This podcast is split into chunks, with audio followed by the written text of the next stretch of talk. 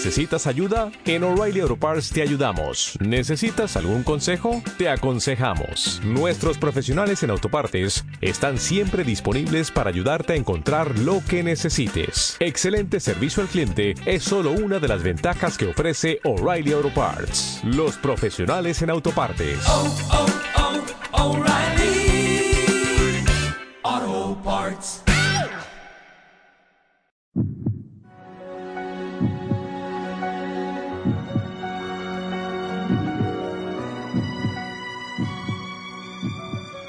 En aquel tiempo dijo Jesús a sus discípulos, Yo soy la verdadera vid y mi Padre es el labrador. A todo sarmiento mío que no da fruto lo arranca y a todo el que da fruto lo poda para que dé más fruto. Vosotros ya estáis limpios por las palabras que os he hablado, permaneced en mí y yo en vosotros. Como el sarmiento no puede dar fruto por sí si no permanece en la vid, así tampoco vosotros si no permanecéis en mí. Yo soy la vid, vosotros los sarmientos. El que permanece en mí y yo en él, ese da fruto abundante, porque sin mí no podéis hacer nada. Al que no permanece en mí lo tiran fuera como el sarmiento y se seca. Luego los recogen y los echan al fuego y arden. Si permanecéis en mí y mis palabras permanecen en vosotros, pedid lo que deseáis y se realizará. Palabra del Señor. Hoy eh, celebramos la memoria litúrgica de San Isidro Labrador. Es el patrono de la ciudad de Madrid y es el patrono de los agricultores.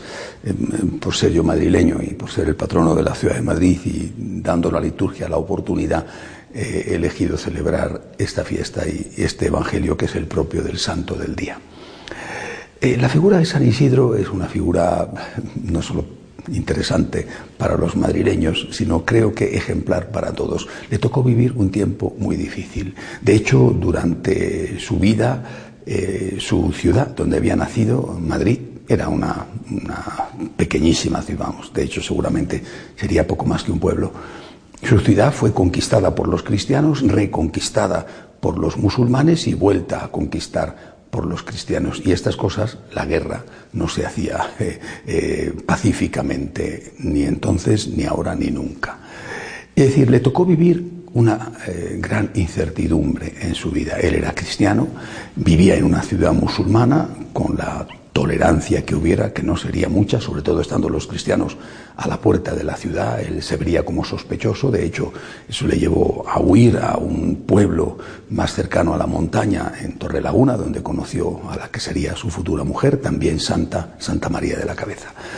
Eh, este hombre que vive en esa situación difícil de, de, cambios políticos intensos, de, guerras, eh, que después, una vez estabilizada la ciudad, es un hombre es un hombre pobre, un, empleado, eh, se pone a trabajar en, la finca de uno de los ricos del pueblo, Iván Vargas, y, allí tiene que sufrir otro tipo de desventura, la envidia, la, la calumnia por parte de los compañeros del trabajo, eh, la amenaza de perder su, su empleo y, y de, por lo tanto de quedarse absolutamente sin nada, porque vivía de lo poco que podía conseguir trabajando tiene que sufrir también la, la, las insidias eh, terribles de, que le denuncian a su mujer eh, diciéndole que ella le está engañando con otro. Eh, tiene que sufrir la muerte de su hijo, tiene lugar entonces el, el, famoso milagro del pozo.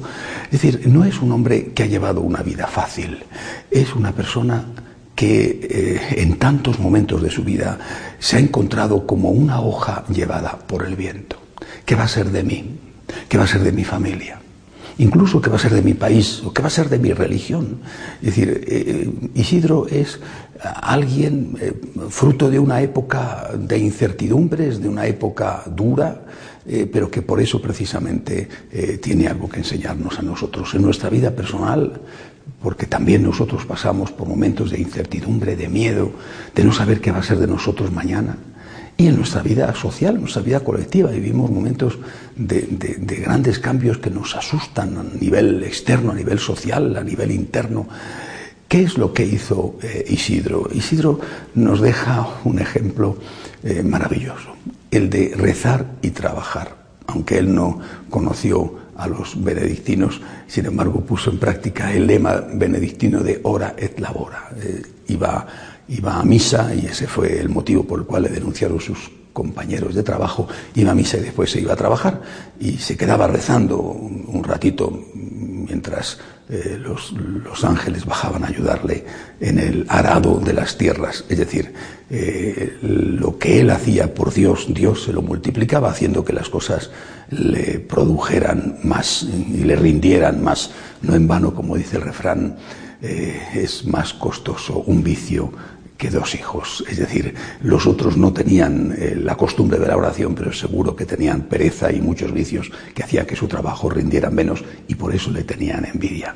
Isidro nos enseña a confiar en Dios, a confiar en Dios, como confían los agricultores. Han sembrado, han arado, han, han abonado y después si no llegan las lluvias, ¿qué pasa?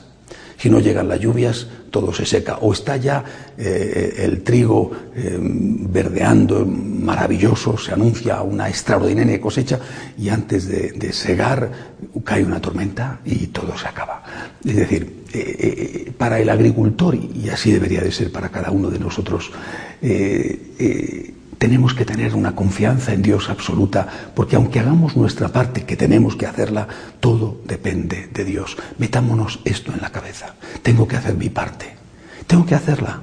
Pero yo sé que todo depende de Dios, no depende de mí. Yo no soy el que hace las cosas, es Dios el que las hace. Eh, cuando San Isidro empuñaba el arado detrás de la yunta de bueyes o de mulas, eh, él era el que empuñaba el arado, pero él sabía perfectamente que era Dios el que empuñaba el arado. Nosotros tenemos que decir lo mismo, Señor, yo voy a hacer mi parte, pero yo confío en ti y sé que eres tú el que llevarás esto a su plenitud. Yo siembro, pero tú, Señor, eres el que hará crecer y el que hará que dé fruto. Le damos gracias a Dios, por lo menos yo, por el ejemplo de San Isidro. De pie, por favor.